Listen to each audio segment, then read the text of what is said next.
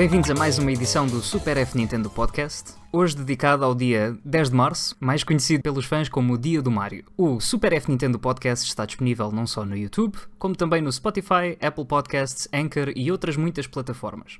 Todos os links estão disponíveis no nosso site, fnintendo.net, no tópico do podcast todas as semanas. Hoje comigo estamos pela bela companhia de Nosferatu, como é que está? Olá, tudo bem? E também de Sérgio Mota. Um feliz dia do Mario a toda a gente e ao Nosferatu também. Para começar, falando de dia 10 de março, alguém apanhou alguma das promoções este fim de semana? Ora, por acaso uh, eu ainda estava na dúvida se ia aproveitar ou não, mas depois uh, comecei a lembrar-me nos jogos que tinha planeado investir este mês e optei por não, por não pegar em nenhum. Mesmo assim, acho que hum, a iniciativa foi muito boa. Do que me recordo, foi a primeira vez que se fez alguma coisa de jeito em Portugal. Uh, a Vorten começou as promoções uh, um bocadinho mais tarde, com cerca de 30%. Uh, a FNAC, entretanto, também assumiu um, as promoções e os 50% foram, sem dúvida, muito apetecíveis. É de, um, é de louvar especificamente o facto do Smash ter estado a 50% este fim de semana. Sim, achei, sim, sim. Achei, achei super interessante um jogo que saiu há coisa de 3 meses pela Nintendo estar a 50% num fim de semana. Mas olha, olha que tens o Mario Deluxe que saiu já posteriormente a 50% também. O, no Super Mario? O Super Mario, exatamente. Sim. Ah, sim, saiu em janeiro, exato. Já saiu depois do Smash, embora a procura não seja a mesma, claro. Sim, claro. Eu fiquei mais admirado do, do Smash ter uh, o desconto que teve com a procura que tem. Exatamente. Não, não, sendo propriamente um jogo de Mario, mas. Depois também achei, pronto, por um lado achei excelente a iniciativa, tanto pá, das principais uh, cadeias uh, nacionais, não é? Mas depois um, achei um bocado ridículo ignorarem um, a 3DS, ou os títulos da 3DS. Porque por um lado tínhamos jogos que saíram há cerca de um, dois meses, não é? o caso do, do Deluxe. Mas, por exemplo, depois temos ali jogos da, da 3DS que já têm alguns mais de de 6 anos no mercado, 6, 7 anos no mercado, uh, praticamente ao mesmo preço de lançamento. E, e, aí dá a sensação que há, que há uns Marios de segunda e outros Marios de, de primeira. Pá, é verdade. É um bocado estranho. Também achei estranho Portanto, de, não terem da 3DS, focarem-se muito na Switch nesta, neste ano, nestas promoções, especialmente sabendo que ainda Mario Maker ainda vende lá. Uh, e muitos outros, mesmo Mario Kart, Mario Kart 7, que eu ainda não vi em promoção nunca. É um, foi uma promoção um bocado estranha. Uh, até podiam aproveitar o Dia da Mulher, o Dia Internacional da Mulher, e colocar uh, tanto, portanto, algumas das personagens, uh, tipo a Peach, por exemplo, com uma promoção também jeitosa, não é? Era capaz de ser. Acho que pelo menos o, o, os meios de comunicação social deles, mesmo na, na América e tudo, não, não hum. prestaram assim muita atenção ao Dia Internacional da Mulher. É assim, pelo que me recordo, acho que foi a primeira vez mesmo que fizeram um, uma referência ao dia de Mario, hum, assim tão significativa, com promoções e tudo. Acho que foi, foi um bom passo, especialmente sabendo hum. que já era uma coisa conhecida pelos fãs, já era uma coisa que, que eles prestavam bastante atenção na, no Twitter, no Facebook, etc., quando faziam o, o 10 de março nos anos anteriores, mas nunca tinham feito assim uma promoção tão grande. Acho que no Wii U eles fizeram 20% em certos títulos, mas nada em físico, foi sempre em digital. Sim, foi para não ter visto ninguém à porrada. Uh, ou, vi relatos que, um, que houve falta de estoque em, algum, em algumas lojas. É normal. Fui na esperança de ver se um, encontrava alguém à porrada em loja, mas infelizmente. Uh, é, é, curioso uh, que no, no, sábado não tinha intenção nenhuma de passar pela Vorten aqui perto, mas fui lá e não havia um único jogo de Mario. Nada. Ah, tipo, eu, olha que eu ainda encontrei, ainda encontrei, ainda encontrei algumas coisas, portanto. Não, eu, eu, olhei para, eu olhei para a fila toda que eles tinham lá de Switch, nada. Uhum. Acho que nem Splatoon 2 tinham, e esse não estava em promoção. Incrível. É, é, é, pronto, é, é, assinalável o sucesso que a Switch realmente está a ter. E numa fase em que a popularidade está em alta, uh, aparecer uma promoção de 50% quando a Nintendo tem por hábito não, não fazer este tipo de campanhas, uh, o sucesso pronto, é, é, o que se vê. Os estoques estão sempre baixíssimos, mesmo jogos que dentro do, da oferta têm menos procura, como o Mario Tennis e, uh, e o Deluxe, acabaram por esgotar em, em muitos sítios. Eu acho que foi um sucesso. E ouvi, E que dizer até repetir. que, ouvi dizer até que tu quase ias quebrando a tua promessa deste ano. Eu ia quebrando, é assim, eu- eu, para quem não sabe, lá em casa eu prometi que este ano não ia comprar jogos. Pelo menos até sair o Pokémon. Eh, o que é que acontece? O Mario Plus Rabbids, atualmente, preço justo, anda à volta dos 30 euros. A 50% ficaria por 15. Mas como o stock também não foi meu amigo, não, não tive sequer a oportunidade de quebrar a minha promessa. Gostaria de salientar Esteve também perto, uma esteve coisa. perto. Mas esteve, esteve perto. Acho que se eu encontrasse a 15 euros tinha, tinha comprado. Acho que é um jogo que 15 euros é, é oferecido. Ah, uma coisa que eu achei estranho, eu, eu- o que disse o Nosferato, eu antes de mais não concordo com o Nosferato, eu já, já dei a entender esta minha eh, Hashtag, posição. hashtag, né? de- Hashtag, esta é a minha hashtag, posição. pronto, No ok. entanto, consigo, consigo ver alguns pontos na- na- no discurso dele e eu gostaria de adicionar outros, que é eh, a nível online, eh, acho que o, o Dia do Mário é uma promoção fraquita.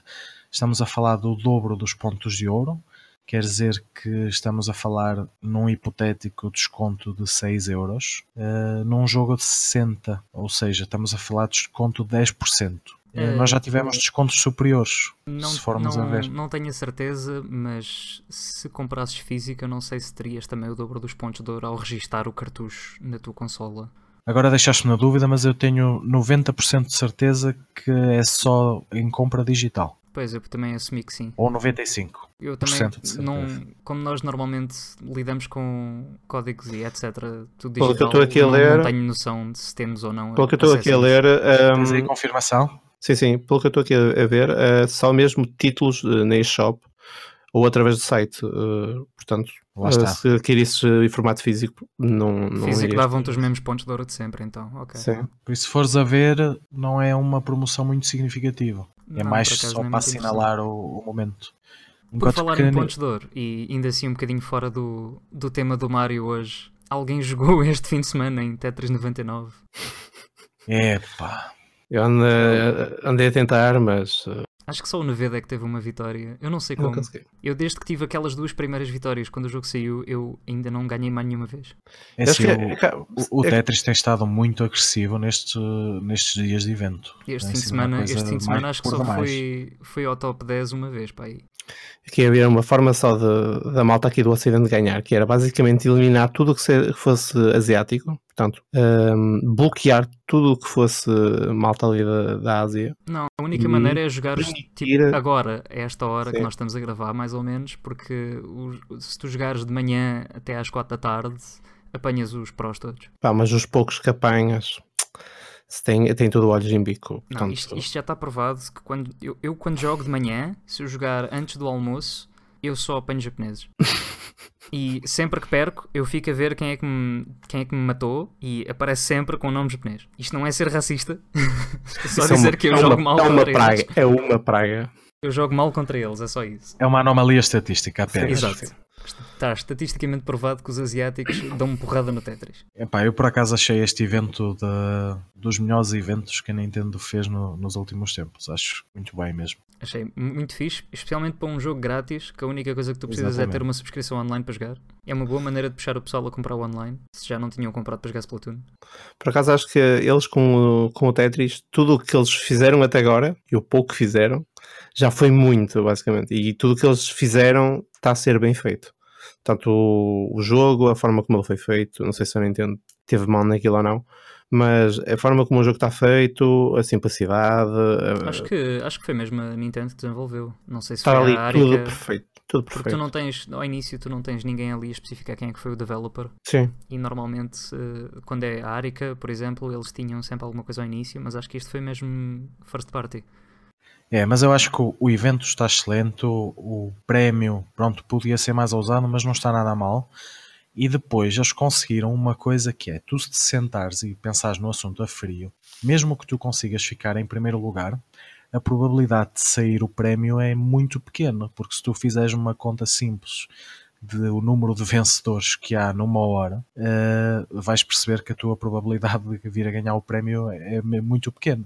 No entanto, tu, tu lutas pelo primeiro lugar como se fosse uma certeza de, de prémio, é uma coisa por demais mesmo. Acho que está genial, genial. Ah, sim, é só a, a tua vitória dá-te uma chance. Não sei, quanto mais ganhares, mais chances tens, obviamente. Claro, é, é uma rifa. 900, 999 pessoas a receberem 999 pontos, isto ainda dá algum dinheirinho em pontos de ouro. Uhum. Embora Verdade, tu só ganhes 10, embora tu só ganhes o equivalente a 10 euros em pontos de ouro, eh, são 10 euros para mil pessoas, cada. E que não estão limitados. Eles podiam dizer 10 euros em jogos Nintendo. Exato. Mas não, é, não, é 10 em euros é pontos de ouro para a eShop toda.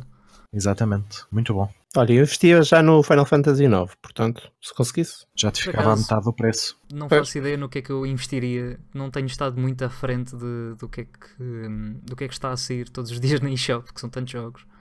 Mais dentro do tema agora, qual o vosso primeiro jogo de Mario eh, que jogaram, Nosferatu? Qual é que foi a tua primeira memória com Mario?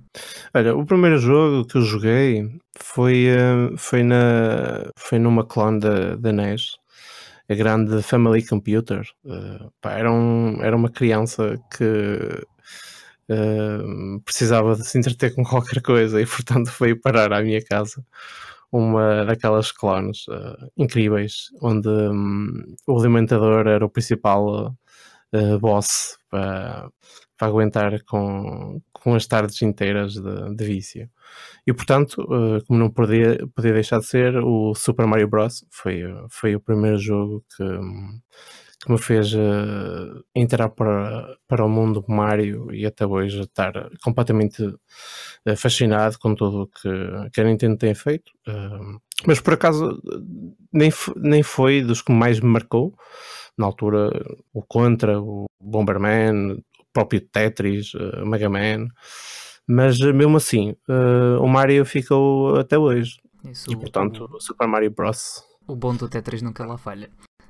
Pois, Sim, eu, eu fui um bocadinho mais tarde, eu fui já na geração da Super Nintendo. Portanto, o meu primeiro foi Super Mario World. Uh, não diretamente eu a ter a experiência, foi mais os meus primos, que eu na altura tinha pai 3 ou 4 anos, quando eles tinham a Super Nintendo cá. E lembro-me de gostar imenso de ver o jogo e depois eventualmente joguei um bocadinho, mas só, só peguei nele outra vez depois mais tarde. Acho que mesmo assim o primeiro que eu peguei mesmo foi o do Game Boy, o Super Mario Land, mas já depois de ter o Game Boy Color. Portanto, foi, foi uma experiência um bocadinho mais tardia, mas foi, foi interessante ver eh, as diferenças entre os dois jogos, porque o, o do Game Boy era bastante diferente. E tu, Sérgio, qual é que foi o teu primeiro? Olha, eu antes de mais dizer que, que não concordo com o Nosferatu. E, hashtag, eh, hashtag, não é? Hashtag. Não, os mais, atentos, disso- os mais atentos ao podcast podem comentar no fórum. Eu não concordo com o Nosferatu. mas, mas se fizerem isso, têm de pôr hashtag. Podem criar uma trend no Twitter e Acho que essa quem trama ia sabe, muito longe. e quem E o- sabe superar o Bolsonaro em termos de ódio ou talvez o próprio O Trump. E eh, o, o que eu estava a dizer, o, o primeiro jogo foi exatamente o mesmo, foi o, o Super Mario Bros. da, da NES. E eh, ele- o Nosferatu falou agora na, naquelas Family Clone, e isso faz-me lembrar uma história que eu não tenho a certeza que seja 100, 100% assim, mas é assim que eu me recordo dela, que é, eu era pequeno e os meus pais decidiram comprar-me ah, uma console. E estamos a falar numa altura em que não havia telemóveis, não havia uma facilidade de, de comunicação como existe hoje.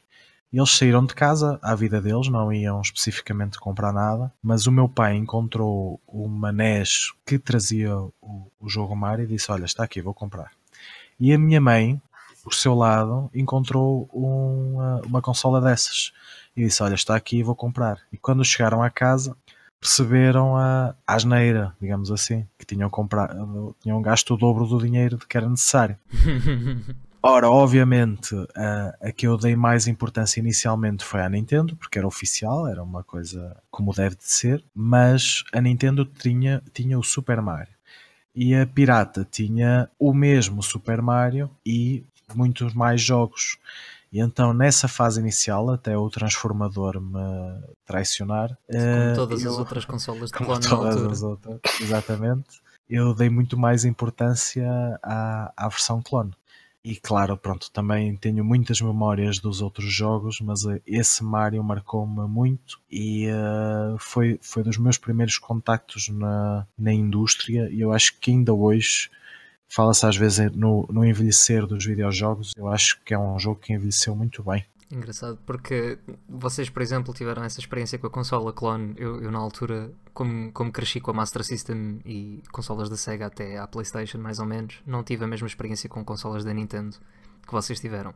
Eu vivi, entre aspas, Nintendo com os meus primos, porque eles tinham a Super Nintendo na altura e lembro-me vivamente que os únicos dois jogos que eu, que eu consigo uh, lembrar-me que eles jogavam bastante era Super Mario World e era o Zombies Ate My Neighbors. Isso já é tipo uma. É literalmente o único jogo que eu me lembro deles jogarem além de Super Mario. E... Eu esse nem conheço, sou sincero. E estou curioso porque, por exemplo, nas, nas consolas de clones, eles muitas vezes tinham problemas de, sei lá, de compatibilidade em algumas coisas. Notavas quando eras miúdo, notavas alguma diferença do jogo oficial para o jogo do clone? Acho que não havia propriamente uma grande não havia uma, uma grande diferença. O que por vezes acontecia era o, o facto de teres, um cartucho um bocado pá, um bocado mais eh, estranho e teres que superar uma data de vezes até que aquilo entrasse. É Já que estavas a falar. Na altura era literalmente não havia emulação nesses sistemas, era mesmo tipo a tentar interpretar da maneira como estava. São mesmo sistemas clone, não era nada daquilo atual que nós temos com HDMIs e etc. Sim. Por isso é que, Na que eu estava tinha... a perguntar mais se havia alguma diferença que tu notavas assim drástica de, de qualidade entre os dois jogos. Na que eu ah, tinha nem sequer tinha cartucho. Essas estavam tipo na memória. Uhum. Uh, e eu recordo-me que era exatamente igual, mas adicionava variantes, ou seja, tu tinhas um em que podias escolher e era exatamente igual, depois outro em que começavas no nível 2, outro que começavas no nível 3, que aquilo em teoria tinha mil jogos, ou 999. Ah, é tal, mas eram estas cartuchos de brincadeira, de militais em era, um, mas... mas era tipo, ah, são os mesmos 32 jogos, mas com níveis à frente. Sim, tinhas um em que, é em que em vez de jogar com o Mario jogavas com o Luigi, por isso acabava por ser mais valioso para mim na altura a versão pirata. Sim, faz sentido. Nós, nós, cá em Portugal na altura então havia imensos sistemas desses assim em circulação, enquanto que não que as consolas eram mais caras na altura, que a inflação. Agora nós não temos muita noção, mas na altura estas consolas eram caríssimas. Uhum. Exatamente. Nós, nós falamos aqui num podcast anterior disso e no, em Portugal a SEGA dominava e estas, estas Family Clone foram a, a prim, o primeiro contacto de muita gente, não só com a Nintendo, mas com o Super Mario também. Essas clãs foram basicamente o, o chip da PlayStation no, no, nos anos, nos inícios dos anos 90, basicamente. Mas olha, já que estavas ainda há pouco a falar, Ozadark, ainda há pouco estavas a falar da, da tua experiência com a Master System. E curiosamente, depois da, da, da clone da NES, passei para uma Mega Drive. Não, teoricamente deveria passar por uma Super Nintendo mas o salto foi para uma Mega Drive. E, um... foi, foi, por causa do Mortal Kombat? Não, não, não, não. foi mesmo por causa do Sonic. Foi mesmo por causa do é, Sonic. Eu lembro-me, Sonic era muito bom na altura. Mas havia, nós também já comentámos isso num podcast, que havia aquela rivalidade Mario um, versus Sonic. Ou... Isso também na altura foi muito alimentado pelo marketing. Mesmo a Sega tinha um marketing muito agressivo na altura. E cá em Portugal não tanto, porque acho que não podias ter anúncios com competição direta cá. Uh, havia uma lei. Havia aquela frase. Isso. Sim, havia aquela frase que era a SEGA mais forte que tu. Não sei se vocês se recordam. Ah, sim. Não me lembro já dos anúncios, mas tinhas ainda tinhas a, aquela, aquele gajo com a cabeça azul. Que, não, isso já era da, da, época da Saturn, acho eu. Isso é Saturn. É. Uhum. Tenho ideia que sim. Pois, depois já foi 94, 95, portanto Mega Drive já estava um bocado velha cá. Mas uh, o, teoricamente o salto deveria ser para, para uma Super Nintendo e acabou por ser para uma Mega Drive que na altura estava em alta, literalmente, em termos de popularidade. A Mega Drive dominou por completo, pelo menos aqui na, na zona norte do, do país. A percepção que eu tive foi que, hum, que, era muito forte a Sega. Não sei se, não sei se lá para. Sim, Sega, Sega tinha escritórios cá em Portugal e tudo, Sim. portanto o marketing deles era, era grande, era muito grande em comparação à Nintendo. Nintendo cá, eu não me lembro sequer em miúdo de ver anúncios da Nintendo na televisão. Uhum. Não, sei Bem, se tu, não sei se tu te lembras isso... de algum ou não. Não, sim, sim, havia. Lembro-me mais, porque... mas foi mais com o Game Boy. Foi mais com o Game Boy só. Porque estava na Concentra na altura e eu lembro-me de bastantes anúncios ligados à Concentra. Ah, sim, se, se era a Concentra era quem estava a distribuir a consola, portanto é normal que tenhas visto exatamente. se calhar de manhã algum anúncio da Super Nintendo. Mas é já, já, foi, já foi um bocado fora do meu tempo. Da Super Nintendo não me recordo, recordo-me bastantes do Game Boy eu lembro-me imenso. Os, os, anúncios que eu me lembro mais, eu nasci em 90, portanto, eh, tudo o que seja 95 para a frente eu lembro-me melhor do que tudo o que seja antes.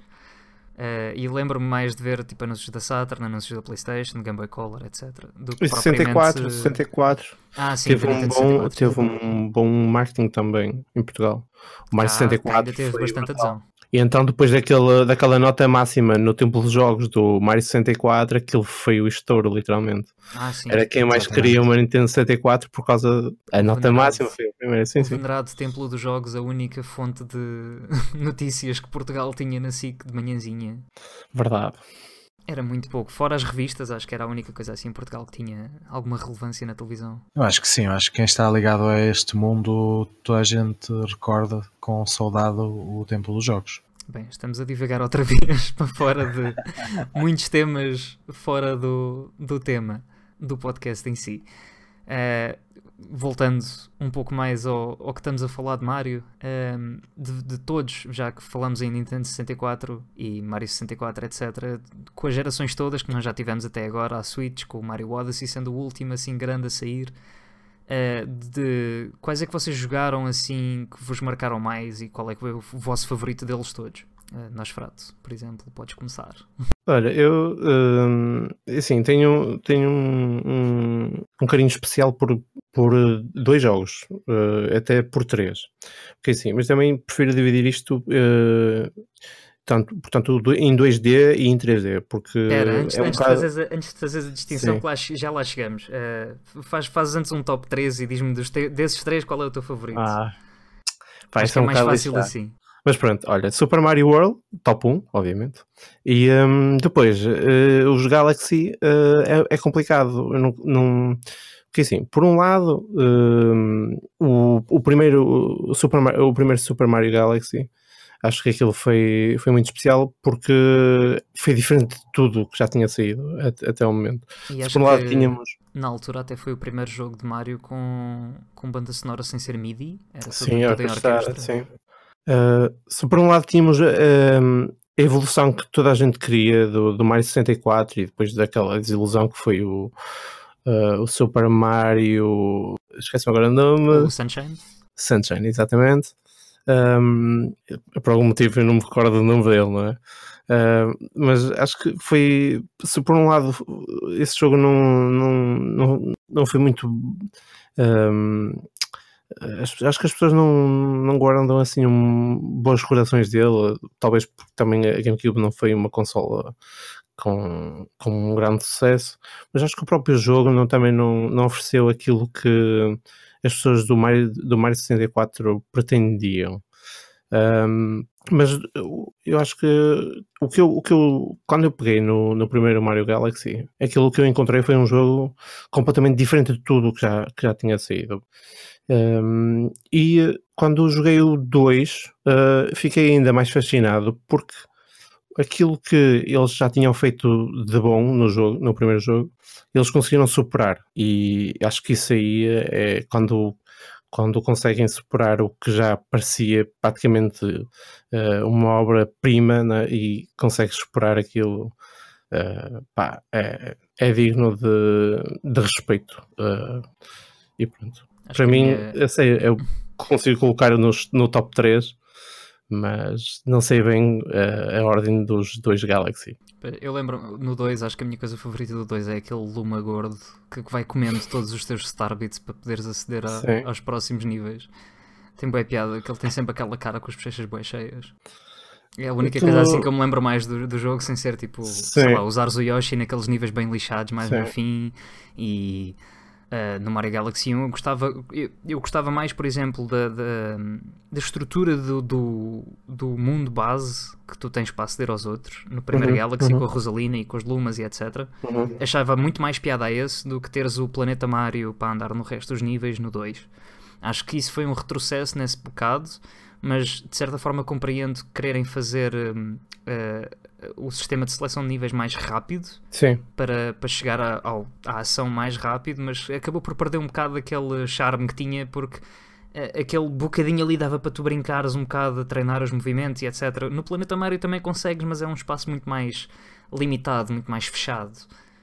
Sim, mas uh, eu acho que pronto, isso é, é, um, é um bocado subjetivo, não é? Pronto, acaba por ser um, um pouco. Eu acho que em termos mesmo de, de gráficos, em termos de banda sonora, uh, a possibilidade de ter o Yoshi, como, como tinhas dito, que oferece muito mais diversidade, uh, as transformações do Yoshi, acaba por, por, ter, por te dar uma experiência ainda superior, né? em termos de diversidade. Um, pá, eu acho que aquilo que eles já tinham feito de, de bem uh, conseguiram superá-lo e muito uh, com o segundo. E tu, Sérgio, quais são, quais são os teus top 3 ou o teu mais favorito deles todos? É pá, assim, se me fazes fazer um. Eu não concordando com o Nosferatu, se me fazes trazer, fazer um top 3. Não, vá, uh... sem, sem ordem específica, um top 3. Pois, porque senão eu fazia batota e punha o Super Mario All Stars em primeiro, que para quem não, não conhece é uma espécie de uma coletânea que não, saiu. Mas, mas aí já discordo contigo. o All Stars, o All Stars é, não tem as mesmas físicas. Se for jogar o primeiro Mario Brothers lá, não tem verdade, nada a ver. Verdade. Porque eles fizeram umas alterações visuais que, pronto, para tentar tornar aquilo mais contemporâneo e uh, contemporâneo para os padrões da altura que saiu, obviamente. Queriam tentar e... fazer mais próximo do Super Mario World, mas uh, exatamente, as, exatamente. Físicas, as físicas estão completamente diferentes. E eu acabo Super Mario World 3 até, até safa bem. Até safa bem. O Yoshi's Island. Não, o ah, Super Mario, uh, o Super Mario uh, Bros 3 mesmo. Ah, o Super Mario Bros. 3 Mas, mas estás a dizer na versão All Stars, é isso? Sim, a versão All Stars não se safa nada mal uh, em termos de Esse, visuais. Acho que de todos, bastante. eles, de todos eles, Porque acho que foi o único é o... que manteve as físicas Sim. mais próximas do mas original. Era isso que eu ia dizer. Também é... o 1 e o Lost Levels uh, estão completamente Sim. diferentes da versão original. Sim. É, mas eu, pronto, fazendo um, um, top 3 mais ou menos, eu, eu colocaria o, uh, o Mario 64 em primeiro lugar. Foi. Eu, eu já agora lançava esta questão à, à comunidade, que é a seguinte: há muito mito entre os jogadores que quando há uma saga de videojogos, o primeiro dessa saga que nós terminamos fica para sempre o nosso preferido. Eu gostava de saber qual é a vossa opinião sobre isso. E, e a verdade é que no Mario os primeiros que eu acabei foi, uh, foi o Mario Bros e foi o, o Mario 64. E uh, de facto fiquei sempre com, com uma ligação muito forte a esses jogos. O Mario 64 provavelmente será o, o meu preferido de sempre. E acho o, que, o Super acontece, Mario. Isso acontece para, para, muita gente. Porque... Aquilo da saga que eu estava a dizer. Da saga, do franchise, etc. Sim, por exemplo, isso, isso é um é um ponto de contenção mas, bem grande imagina, para, por exemplo, para, para a fandom toda de, de, Final Fantasy, que é o primeiro por exemplo, que era é o teu que favorito. Chegar. Exato. Uh, e, isso, isso, é verdade por muitas, isso é verdade por muitas razões, porque uh, geralmente o, o, primeiro jogo que tu jogas é o primeiro que te marca mais e que te faz voltar mais tarde aos outros jogos seguintes. Portanto, faz sentido que o primeiro que tu jogaste vai ser sempre o teu, vai ser, vá, em grande maioria das vezes vai ser o teu favorito porque foi o que te marcou mais. Mas não é o primeiro Ela... que jogaste, é o primeiro que terminaste. Ah, é mais assim. Isso é, isso é diferente, sim. O primeiro que terminaste, ok. Hum, eu acho que é um bocado. Mas, mas acaba por ser na mesma, um bocado, mesma, por exemplo, na mesma coisa. É, não, não, mas faz este comigo exercício. não funciona assim. Comigo não Qual funciona foi o assim. primeiro Zelda que tu terminaste e se corresponde ao teu preferido? Uh, vamos ver. Corresponde porque obviamente tem. Corresponde? Ok. Vês? Corresponde, mas, no meu, mas, no meu mas não vamos corresponde, ver. mas está no Qual é o 3, primeiro Mario que terminaste e se corresponde uh, ao teu preferido? Mas espera aí, é o meu preferido, por exemplo, no caso do Zelda, uh, por acaso é, é um dos meus preferidos, mas não coloco no top 1. Pronto, mas, mas ficas sempre com aquela ligação. Posso a... colocá-lo tipo, tipo num top 3, posso colocá-lo. É, no, caso mas, do Zelda, no caso do Zelda, não, não é o meu não, preferido. Não se aplica a mim. Eu joguei primeiro. Mas o Mario também o... não. o Mario também não, por acaso. O primeiro Zelda que eu joguei foi o Link's Awakening e depois ainda joguei o Oracle of Seasons e o meu favorito terminaste... é o Wind Waker, por isso não, não é muito por aí. Terminaste o Link's Awakening? Eu terminei todos os três. Ok. E o meu favorito de, deles os três é o Wind Waker. Hum. Por isso não, não faz, não, não, não se aplica muito. Não.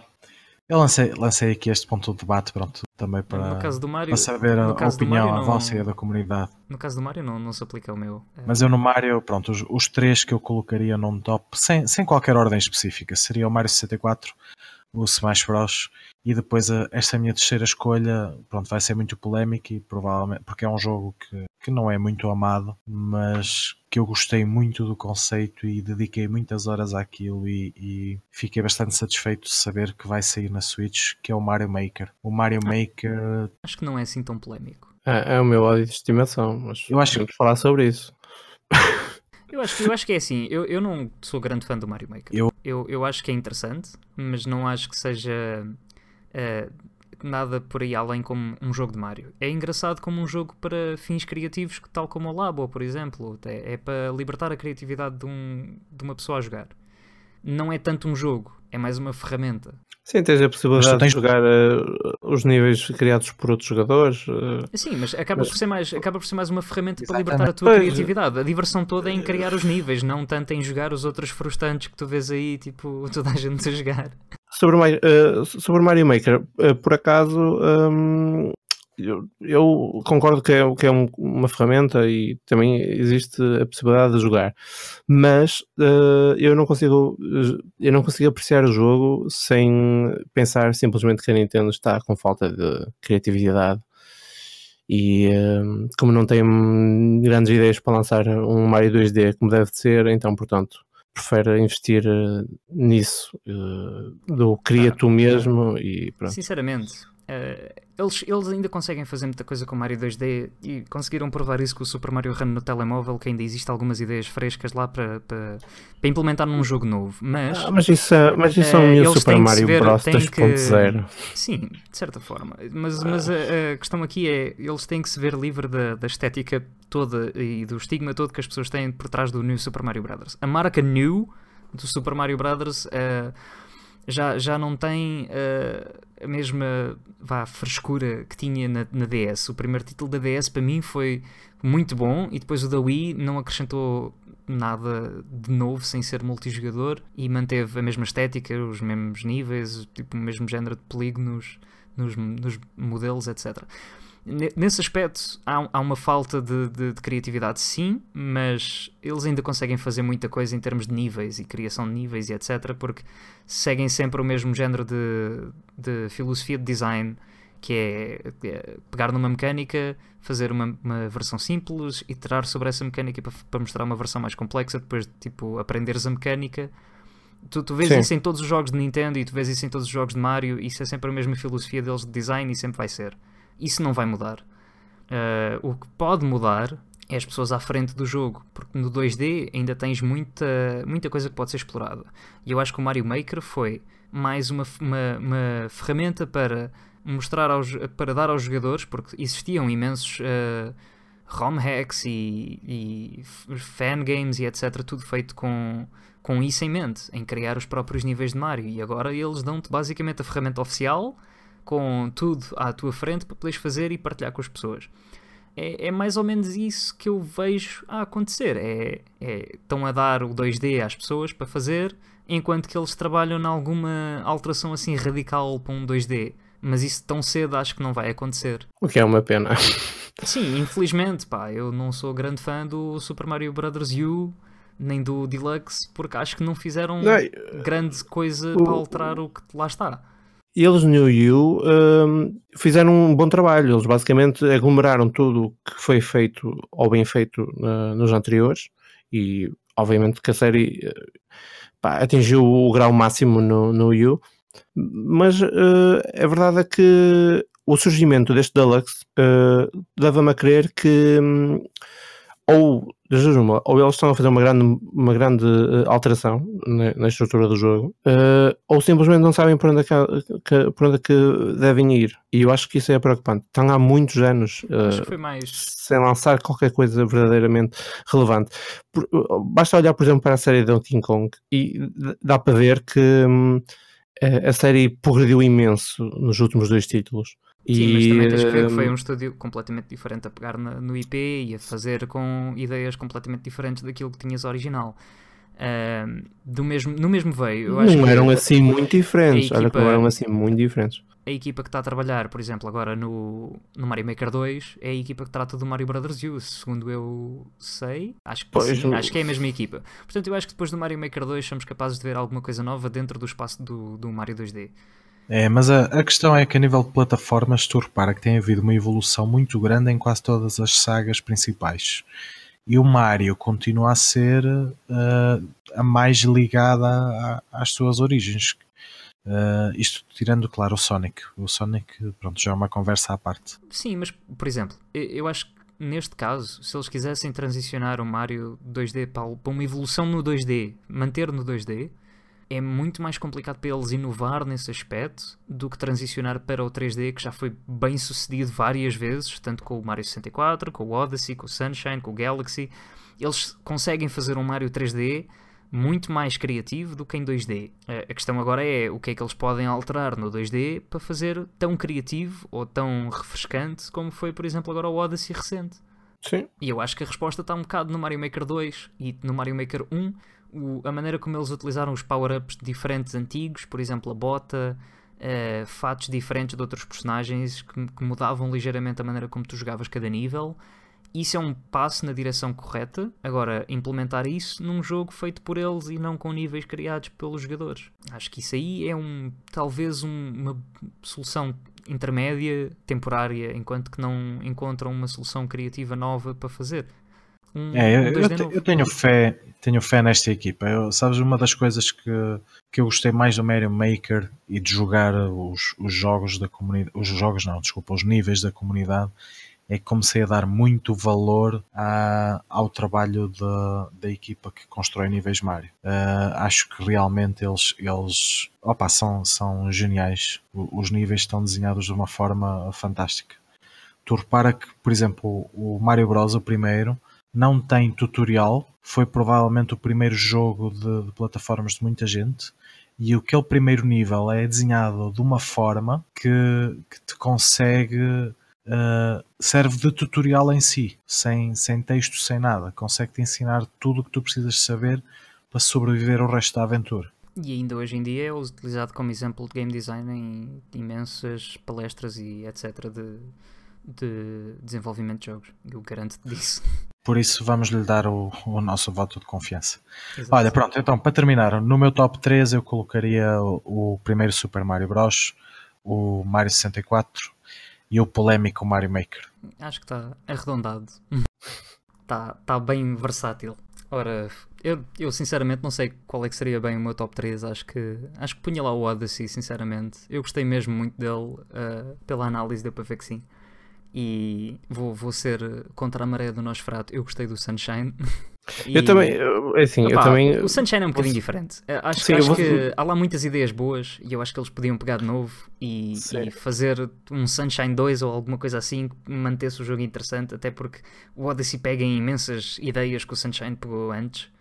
E acho, acho que conseguiam fazer alguma coisa nova, especialmente com, com aquela mecânica toda da água. Especialmente agora que tens mais poder de processamento da, da consola em si para, para físicas corretas da água e etc., como eles queriam fazer no, no início. Portanto, acho que ainda há ali esperança para pegar em alguma coisa nova ali.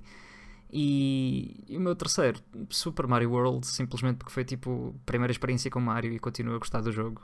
Uh, desculpa, ias, ias dizer uh, alguma coisa? Ah, ia, ia, dizer que o Sunshine talvez estivesse a ser um pouco injusto com ele, porque eu não tive a GameCube na, no, no seu lançamento nessa altura andava ocupado com uma, com uma consola chamada Dreamcast e perdido lá pelas ruas de Shenmue. Mas hum, eu confesso que posso ter sido um pouco injusto com o Sunshine, mas a verdade é que as mecânicas hum, até hoje nunca me atraíram muito. Não é um título, não é um título que deixa uma, uma impressão inicial muito, muito forte. Pois, há ali Tem, qualquer coisa que. É o primeiro a ter assim grandes cutscenes, é o primeiro a ter voice acting assim à grande. No, Mas curiosamente, o Wind Waker curiosamente, o Wind Waker passou-me a mesma sensação na o altura. Wind Waker, o Wind Waker inicialmente Sim. foi muito mal recebido porque tinhas aquela demo do, Visual, do Nintendo World que foi. Meu Deus, ah, gráficos mais realistas, um Zelda mais. Uh, mais sombrio, mais, mais sério. Queriam, queriam um Twilight Princess agora, mas receberam um Wind Waker antes. Então foi um bocado. As pessoas ficaram um bocado traídas pela Nintendo, mas o jogo, o jogo envelheceu muito melhor do que qualquer outro. E ah, sem dúvida. Está Sim, muito, dúvida. Acho muito interessante terem ido por um lado mais cómico, mais, mais engraçadinho, mais esse é um dos bons, expectativas. Esse é um dos bons exemplos em que o tempo lhe, lhe deu razão. Mas, mas atenção, foi mal recebido, foi mal recebido pelo, pelo visual quando foi anunciado, porque quando saiu Sim. Eh, toda a gente deu altas notas àquilo. Eu lembro-me de ler no, no, no multiconsolas na altura, sempre 10 10 em tudo e o jogo era espetacular. E toda a gente ao início estava com, aquele, com aquela impressão inicial de que isto vai ser, isto vai ser horrível, isto vai ser para putos. Que sim, como, se- como se a maioria dos seguidores da Nintendo naquela altura fossem adultos, não é? Exato, mas, mas mesmo assim, tipo, muita, gente, muita gente que tinha a GameCube na Sim. altura para o, para o Phantasy Star e para o Resident Evil, quando viu o Wind Waker ficou tipo, que é isto? Pois. Não, eu acho que foi só mesmo um, um choque de expectativas. Toda a gente esperava, como tu disseste, um, um Zelda mais. Um, um ah, Ocarina of Time renovado, com gráficos mais realistas. E nem precisamos de ir pelo, pelo do Nintendo Space World, pela cena do, do Ocarina of Time mais sombrio. Basta veres o mais recente, quando eles mostraram aquela tech demo da Wii U, quando, quando, antes deles anunciarem o o Breath of the Wild, ou Sim. etc. Tinhas o Wind Waker HD e o Twilight Princess HD que saíram, e ficámos imenso tempo com as, com as expectativas traídas de que ah, isto vai ser o próximo Zelda. Esta tech demo mostra o potencial de um Twilight Princess mais bonito, de uma sequela assim eh, em HD. eh, mostraram aquilo outra vez e, e nós ficámos outra vez traídos nas expectativas, tal como foi. Sim. eh, Isso aconteceu agora natureza- recentemente. Nintendo tem uma natureza cíclica quanto a isto. É, isso Sim. aconteceu agora recentemente no Link's Awakening. É assim, Ai, eu fui completamente traído.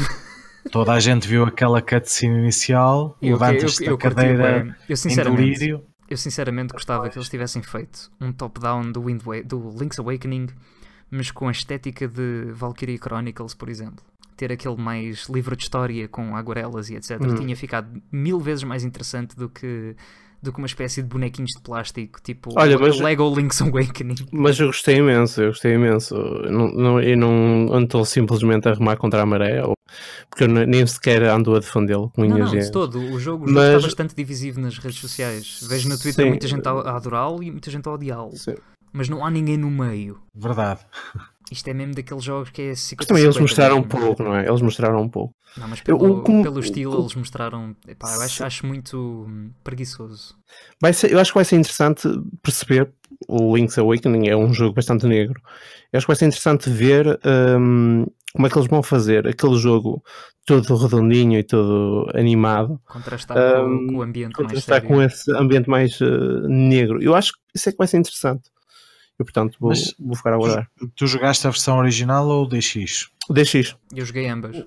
Pronto, eu também joguei ambas e eh, o DX, se fores a ver, é se eu ah, disseste negro, não, acho que não vai haver tanto esse problema. Mas é negro no sentido spoiler, da história. spoiler, para um jogo, spoiler para um jogo com mais de 20 anos, acho que não há problema dizeres que, que aquilo é tudo um sonho e que pá, nada daquilo existe ali. Sim. É pá, não, Epá. tens de cortar isto. Tens de Ei, cortar. cortar, ei, é um spoiler de um jogo de 20 anos que vai levar remaster.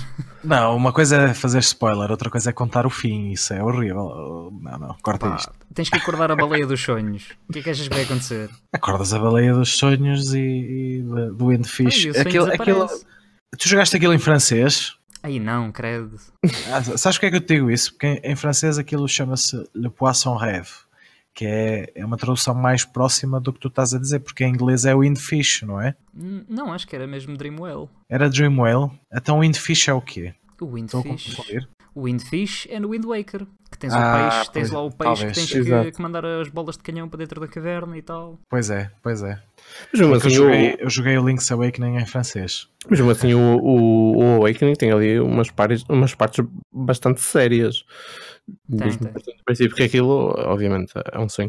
Mas mesmo assim, eh, eu- eu vou gostar de ver como eles vão conseguir eh, tornar aquilo tudo muito mais eh, sério. Vai ser Eu interessante. acho, eu acho que a escolha do, ah, da arte gráfica foi precisamente para respeitar o, o modelo original. Não, era possível respeitares à vontade com outro estilo artístico. Talvez, Podias talvez, continuar a eu fazer acho tipo super que- deformado, mas se eles conseguiram fazer isso com, o- com o Link Between Worlds, por que não fazer a mesma coisa com o Link's Awakening? Se conseguiram perfeitamente, até podiam ter feito com o estilo do, do Phantom Hourglass. Se queriam fazer uma coisa mais super deformada como, como o Toon Link. Olha, eu não tinha pensado nisso, mas era uma solução, sim. Pá, já, já tem estilos estabelecidos mais interessantes e, e com sucesso. Link Between Worlds foi super bem recebido para uma sequela direta do, do Link to the Past. Eh, Portanto, eu acho que é mesmo só o, o- perguntar o porquê. Porquê de parecer. É que sinceramente eu vi alguém no Twitter a fazer uma scene no Unity com, com pá, modelos super básicos que ele fez em 10 minutos uma cena e, e e quase igual à screenshot de Zelda. Por isso É assim, é que me deixa um Também- bocado pé atrás. Mas também há rumores que pode vir a surgir um novo Zelda em 2D ainda este ano. Portanto, se nós pensarmos bem, deve estar, devem estar divididos em três equipas, pelo menos. Um, devem estar a fazer o sucessor do Breath of the Wild, pode eh, sair para o próximo ano, provavelmente. Sim, a equipa do A1 já deve estar a trabalhar em alguma coisa assim grande. O Awakening, Tu achas- desde tu saiu- achas que vai sair saiu no próximo ano? todas. Para o ano não digo. 2000 e- 2021, talvez. para o ano, não, não, olha que eu não ficaria assim muito surpreso se fosse para o ano, porque estamos a, fa- falamos do Breath of the Wild, o Breath of the Wild já está em desenvolvimento há, há bastante tempo. Eh, Não nos podemos esquecer que aquilo foi, com- começou a ser desenvolvido para a Wii U e foi atrasado porque provavelmente já não acreditavam no sucesso de vendas daquilo e eh, preferiram refiná-lo e adaptá-lo obviamente à Switch. Portanto, eu acho que já tiveram muito tempo para para obviamente apostar num novo, no novo Zelda. Olha, eu, eu só acredito que venha um novo Zelda uh, para o ano, nesse contexto, se fizerem uma transição semelhante ao, ao Majora's Mask, ou seja, um jogo novo, mas aproveitando o motor do antigo. Hum. Se for assim, eu acredito que possa vir para o ano. De outra forma, eu acho que, que ainda é muito cedo para isso. Ah, não estou a falar com a mesma dimensão. Ah, até porque a Nintendo nunca faz nada. Eh, se nós pensarmos bem no, na evolução natural do, do Twilight Princess e eles lançaram depois o, o Skyward Sword, eh, a estrutura foi completamente diferente, não é? Sim, É, mas então, A aposta ali foi mais na, na mecânica, não propriamente no, no mundo em si. Acredito que haja um Skyward Sword HD. eu ia Sim. dizer isso. Eu acredito que seja mais esse o passo. Eu acho é que estão a demorar mais tempo para tentar perceber como é que vão pôr sem, Em portátil. motion, sem motion controls. Sim, porque a nível TV tu consegues fazer isso com, com Joy-Cons. Claramente, tem. E o Joy-Con nível funciona bem no ARMS, funciona bem no Skyward Sword, de certeza. A questão aqui é Exato. em modo portátil vai ser impossível. Eu acho que é muito por aí. Olha, por falar em remasters e coisas HDs agora também, qual é que é o jogo de Mario que tu gostavas de ver na Switch, assim, remakes HDs e etc. Sérgio? Olha, eu, eu discordando do Nosferatu, gostava muito de, de ver um Super Mario Sunshine eh, afinado e renovado, precisamente por tudo o que nós falamos aqui. Porque Até, até podiam pegar no motor que fizeram no Wind Waker HD e pôr no Sunshine. Foi basicamente o mesmo sistema na altura. por exemplo, eh, é uma ideia. E eu acho que, pronto, é, é claro que este não, não é o favorito. Toda a gente gostaria de ter os Galaxy na, na Switch, toda a gente gostaria de, de renovar o 64, mas por tudo aquilo que, que nós falamos aqui hoje, gostava que dessem uma segunda oportunidade ao, ao Super Mario Sunshine. Agora tentando, tentando lembrar nisso, eh, eles nunca, fora Virtual Console, nunca fizeram relançamentos em HD de, de nenhum jogo de Mario. Uh, não, fizeram o Super Mario 64 novamente para a DS e foi o, o mais parecido que tivemos desse género. De uma espécie de remaster. Uh, pronto, ten- tendo em conta a plataforma em que foi lançado, não sei até que ponto podemos dizer isso, mas É, sim, eh, foi, era foi um, um tecnologicamente, relançamento, digamos assim. tecnologicamente era superior à Nintendo 64 em todos os aspectos. Eh, Tu tinhas modelos melhores de Mario e dos outros personagens que podias ter na, na DS. Tinhas, tinhas os cenários, tinham mais detalhe, etc. Havia algumas limitações quanto a texturas, mas acho que conseguiste ter ali um Super Mario 64 a 100%, mas com algumas coisas extra. Faltava era o joystick para mexeres em Era o que eu te ia 3D. dizer, a nível de controle era, era mais problemático. Era, Ah, era como, era como o Metroid, não era? Tinhas que usar eh, o, o stylus para controlar a câmera, não era? poderias usar, poderias usar. E eh, recordo-me também que, que adicionava personagens e achei isso bastante interessante. Podias, podias jogar o jogo principal com, com personagens Yoshi. diferentes. Que Exatamente. era tipo o grande rumor na altura, era que podias jogar com o Yoshi e com o Luigi no, no 64. Mas é o Mario, ao contrário do Zelda, o Mario tem, tem tido poucas oportunidades de ser relançado.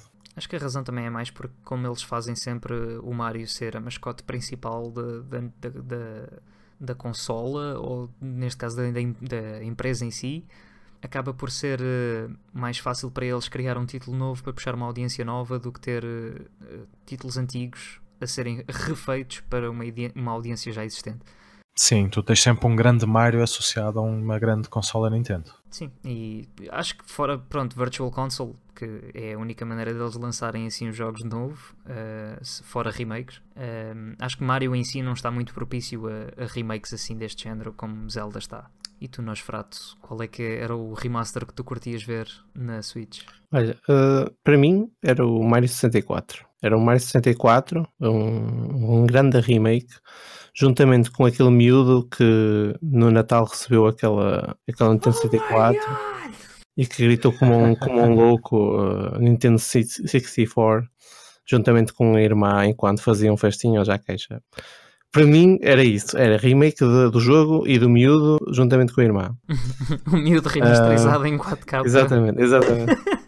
Pá, um, eu acho que seria um, uh, o efeito nostalgia acabaria por vender o jogo literalmente. Uh, apesar da Nintendo 64 ter sido uh, trucidada literalmente pela PlayStation anos à frente, mas o primeiro impacto que a maioria das pessoas teve com a Nintendo 64 foi literalmente com o Mario 64 e portanto um, acho que é inesquecível o, o, quanto ele foi revolucionário uh, em todos os aspectos. Uh, graficamente, atualmente, é, obviamente, está muito datado, mas na altura aquilo foi, uh, foi o 4K atual.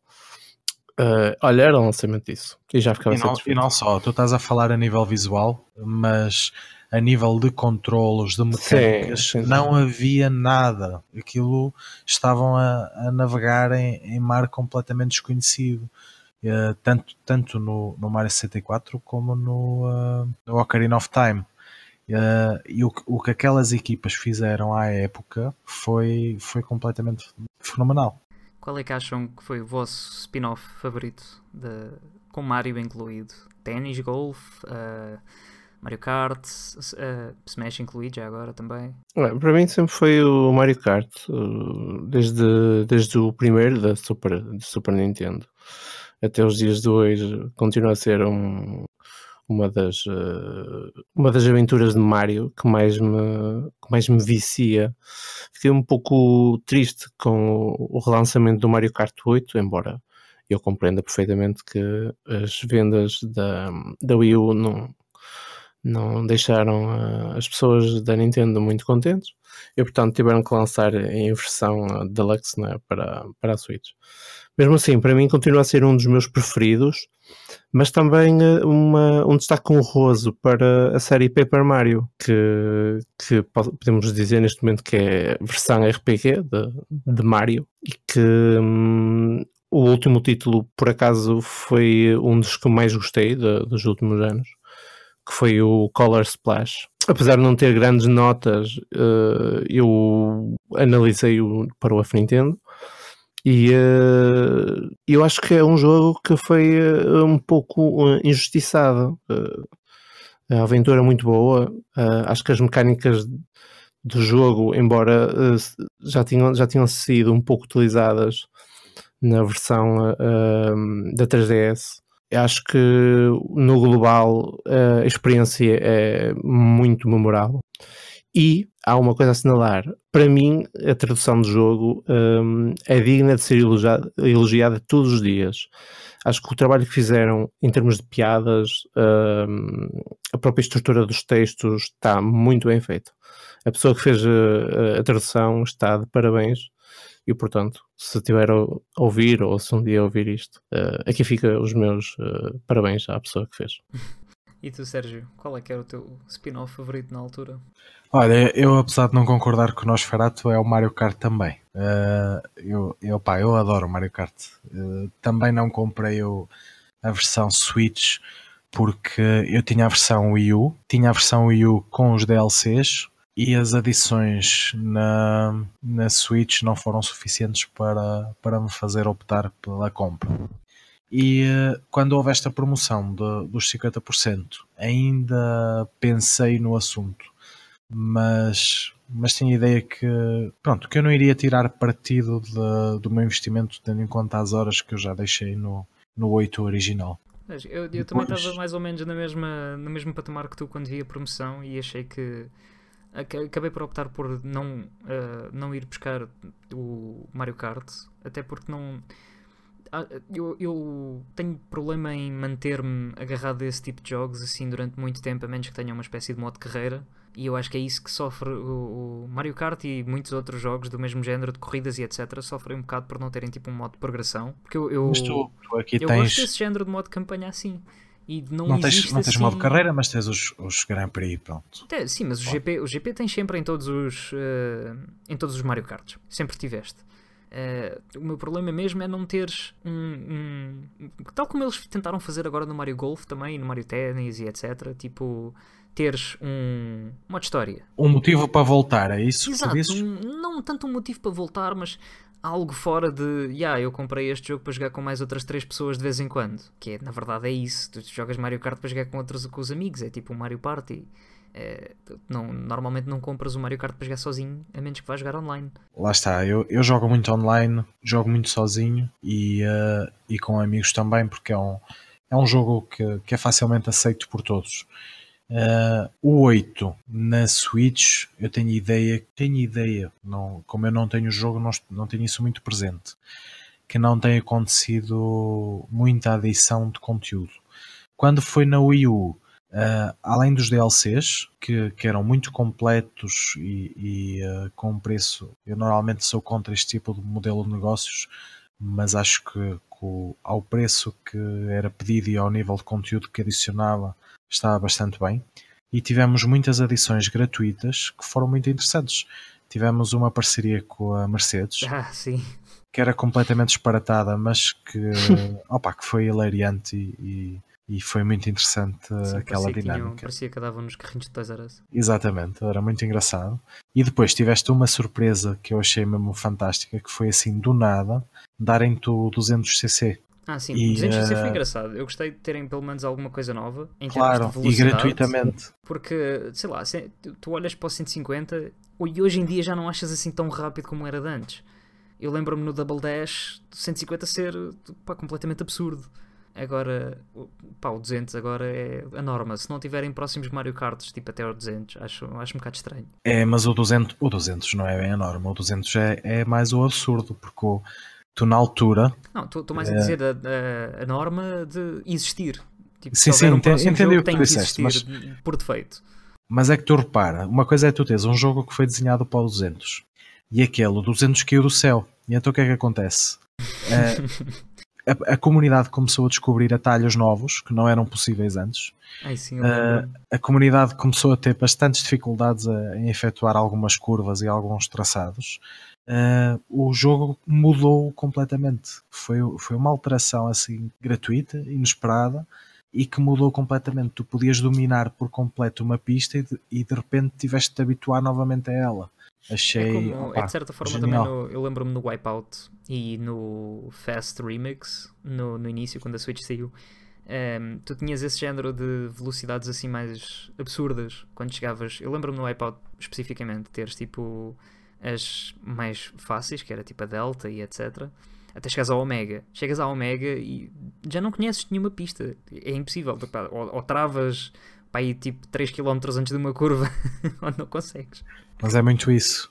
E depois no, no modo espelho, as pistas são ainda muito mais complicadas de se fazer em, em 200cc. Yeah. Eu gostei. Lembras-te lembras-te do, do Crash Team Racing? Que vai agora sair ah, para a Switch sim, daqui a um tempo. Sim. Uh, esse tinha, tal como o Diddy Kong Racing na altura na Nintendo 64, eu gostava desse tipo de desafios. Teres aquele modo de carreira para, para progredir, conheces as pistas, vais conhecendo a pista ao teu passo e à medida que fazes os desafios começas a ficar melhor. Eu lembro-me que tinhas, um, tinhas que ter tipo certos. É, é, é basicamente como o Banjo Kazooie também, tinhas tipo certas. Tinhas que ter certos número de, de troféus ou de peças do puzzle, etc., para poder progredir. E a única maneira de teres isso era fazeres os desafios de, que tinhas em cada pista e etc. Para, para conseguires chegar às próximas partes. E depois tinhas que derrotar o boss, tinhas uma corrida de boss, desbloqueavas a personagem. Eu sinto um bocado de falta disso hoje em dia, em que uh, estamos, estamos numa economia também que a indústria basicamente pega num jogo e dá-te logo tudo desbloqueado.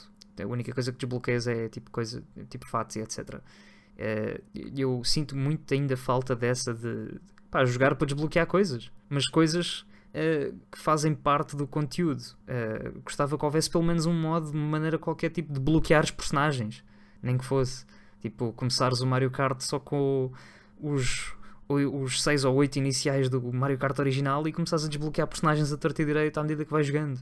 Sim, isso mas isso. Isso, isso, acaba por acontecer. O, o, agora falaste no Diddy Kong Racing, por acaso foi um dos jogos que eu, que eu mais gostei na, na 64. E para quem não conhece, aquilo funciona como um mundo aberto e, uh, e depois dentro desse mundo tu, tu entras nas corridas e, uh, e tens várias versões das corridas. Faz a corrida normal, tens uma em que tens de apanhar, além de ficares em primeiro, tens de apanhar certos objetos na pista e dá-te muita diversidade. E depois uh, tinha também mais variedade, não tinhas só karts, tinhas aviões, tinhas barcos, ou, ou no caso overcrafts, e uh, realmente, olha, é assim, o, o, Mario Kart funciona muito bem, está muito bem afinado. Uh, mas, mas tem nesse aspecto acho que tens razão. Poderia haver um talvez um modo carreira, um modo história, qualquer coisa de diferente. Agora que falas, mas... falaste na cena do mundo aberto do Diddy Kong e deu uma ideia que, que eu acho que o Mario Kart podia ir, que era mais pelo pela vertente de. Lembras-te do Burnout Paradise? Uh, olha, tenho aqui na prateleira e nunca o joguei. Ah, basicamente aquilo é um mapa gigante. É um dos tais. É um mapa gigante, mundo aberto, que é só estradas e cruzamentos. Tu tinhas as corridas todas em mundo aberto. E a ideia toda era: tu começavas uma corrida num ponto e ias parar ao outro. Tu podias lá chegar como tu quisesses. E isso era o fixe. Agora imagina uh, pegarem como se fosse no Diddy Kong, tens tipo mundo aberto também, mas Mario Kart, ou seja, teres um mundo aberto em cada cruzamento tens uma, um evento qualquer de uma de, de, uma corrida, chegas a ponto A a ponto B e andavas com o kart lá, até sabe-se lá onde, por onde tu quisesses.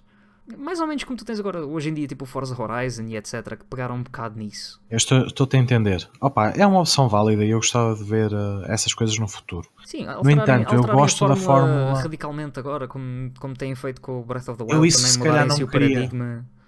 Eles podiam ver um... não queria. Eles podiam beber um bocadinho ali do Smash, do, do World, of, World of Light.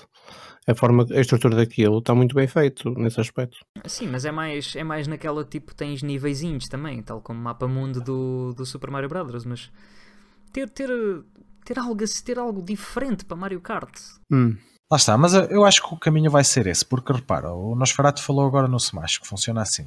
O Mario Tennis também funciona assim. Tens a, a versão clássica, digamos assim, e depois tens aquele modo aventura. E uh, o Mario Kart provavelmente vai manter a estrutura clássica do GP, que, que eu gosto e gostava que não fosse muito alterado. Sim, gosto eu acho, muito, acho que isso há de manter-se. Gosto especialmente de ter os níveis próximo. novos e ter os níveis retro. Gosto muito dessa, dessa mecânica e gostava que mantivessem isso. E uh, o modo batalha, que eu, eu acho fantástico e tive muita pena que na Wii U isso tivesse sido retirado e adicionarem o, o modo mundo aberto ou carreira ou como o quisesse chamar ou aventura e, eh, e pegar nessa ideia ou noutras e fazer algo. Eu acho que eventualmente veremos de ver alguma coisa assim. Eu não quero que... Um Battle Royale. Oh não. Um Battle Royale Mario provavelmente 99. será, será obrigatório. É, Provavelmente com, um modo kart, batalha. Mas com Mario Kart não. Não, olha, basta fazer uma arena grande, um modo batalha com os três balões e o último a ficar ganha. Não cais, é assim tão. Cais, tão do difícil. balão, cais do balão do Bowser Jr. com o teu kart numa uh, zona qualquer do mapa do Mushroom Kingdom.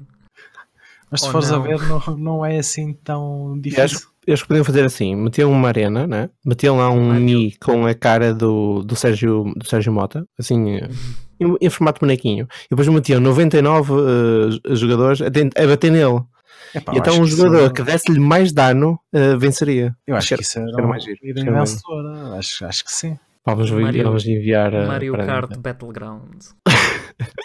Sérgio Motas Edition. Era o DLC. Uh, é um DLC. Acho que já sei o nome deste episódio. Opa, uh, é, mas espera, espera, espera. Só falei no Mario Kart, mas eu, eu gostava de dizer que também adoro Mario Tennis. Que tenho muitas saudades de Mario Strikers. E, ah, uh... pá, esse podeu recuperar, caramba. Sim, tragam de Não volta. Era. Podemos ter o Benfica no Mario. tenho muitas saudades de Mario Strikers. Mario já é E, vermelho eh, e tudo, pá. E apesar de, de eu gostar deste Mario Tennis atual e, e de gostar especialmente do formato de DLC que desenvolveram neste Mario Tennis atual, que para quem não sabe é todos os meses ah, dão uma personagem nova totalmente grátis Ah, e só isso já te dá um, Ah, e um funciona tónico de para maneira regressares. ligeiramente diferente dos outros. Não, não tens assim muitos duplicados em termos de habilidades.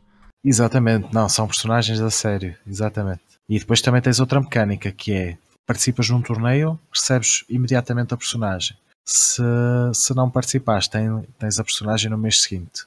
Uh, no entanto, eu- o meu preferido continua a ser o, o, o do Game Boy Advance, que tinha um modo aventura.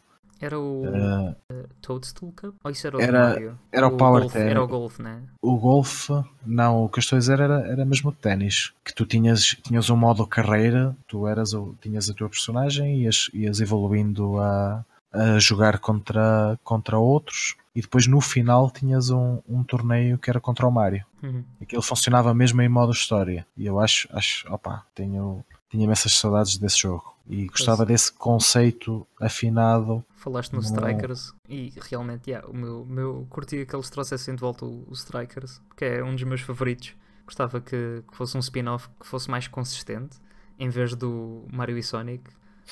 É assim, o Mario Sonic tem, tem o seu simbolismo. uh, É engraçadinho, E é, mas pronto, e é importante e deve ser visto como, como pronto, é um, um é um título ti- de é um mini-jogos, tipo de é uma coisa. É diferente. uma espécie de Mario Party um bocadinho mais voltado para os desportos. Teve a Sim. sua piada, mas quer dizer, agora já, Não, já mas tu estava a repara, cansar um pouco. Os Jogos Olímpicos Qual é que foi, qual é que foi aquele, aquele spin-off que nós tivemos de, de desportos também no Wii U, do Mario? Foi o Sports Mix, né? Sports Mix, exatamente, Sim. sim. Esse não tinha Sim. futebol também? Opa, tinha, mas, mas era tipo um mini-jogo, não, não era Mario Strikers. Pois, não era. Mas Nada a ideia que- substitui, nada substitui Mario Strikers. Tenho, opa, por acaso acho, acho que foi uma franquia que deixaram cair e, e não se percebeu muito bem porquê. Não, se planearmos agora um novo World Championships lá com, com a Nintendo, temos que pôr lá Strikers outra vez. Pôr Strikers no mapa. Mario Strikers Charged ainda vive. E, mas é, olha, já, já viste só neste bocadinho a, a quantidade imensa de jogos bons Mario que, que mencionamos. Não é por nada que o Charles Martinet, a voz do Mario, já tem o recorde do Guinness de ator com maior número de vozes em títulos da mesma personagem. É, é mesmo mais de 100 jogos já que ele fez a voz do Mario. E é, olha, eu há bocado o meu top 3 foi, como tu bem disseste, para ser eh, mais global, para, Mais para abranger mais, mais versátil, exatamente. Mas deixei de fora tanta coisa excelente. O Mario Odyssey, o, o 3D Land é fantástico, o 3D World Eu é gostei mais do 3D Land do que o 3D World, sinceramente. Eu também, por- Ah. porque também o contexto foi diferente, é? Acho que, acho foi que o o primeiro Nosferatu, jogo. o Nosferatu ali ah, no cantinho deu para perceber a, Ah, eu- a opinião dele do 3D World. Não, não, eh, o- o- sim, eh, quer dizer, vamos ver. O 3D Land eu completei-o a 100%. O E o 3D Land World foi o primeiro jogo que eu 3D Land senti é que o muito 3D fazia sentido. foi, foi um 3D puro- Land eu não conseguia jogar sem o 3D. É isso, eu- eu senti que o 3D ali era mesmo necessário. Acho que foi o primeiro jogo que eu senti isso. Foi, foi. E o, 3D, o 3D World era mais o, o multiplayer. Tal como todos os outros New Super Mario Brothers na, na Wii U e etc. Acho que foi mais. O foco deles para esse tipo de jogos foi mais o multijogador do que propriamente ah, reinventar a roda. Sim, eu acho, acho que sim. Tentaram, Até fazer, porque- tentaram mudar a orientação toda de, do, de- desse tipo de jogos de Mario para serem mais fáceis ou para serem pelo menos tipo um- mais um jogo de festa como o Mario Party, para ser para quatro pessoas estarem ali a jogar e partilharem a experiência do que propriamente ser, eh, ser uma experiência mais interessante como o Odyssey, por exemplo. E pronto, damos por aqui terminado mais um episódio do Super F Nintendo Podcast. Não se esqueçam que podem aceder ao site fnintendo.net para mais episódios, análises e notícias. Uh, de resto, bom dia e até à próxima. Deus. Adeus. E eu não concordo com o Nosferatu.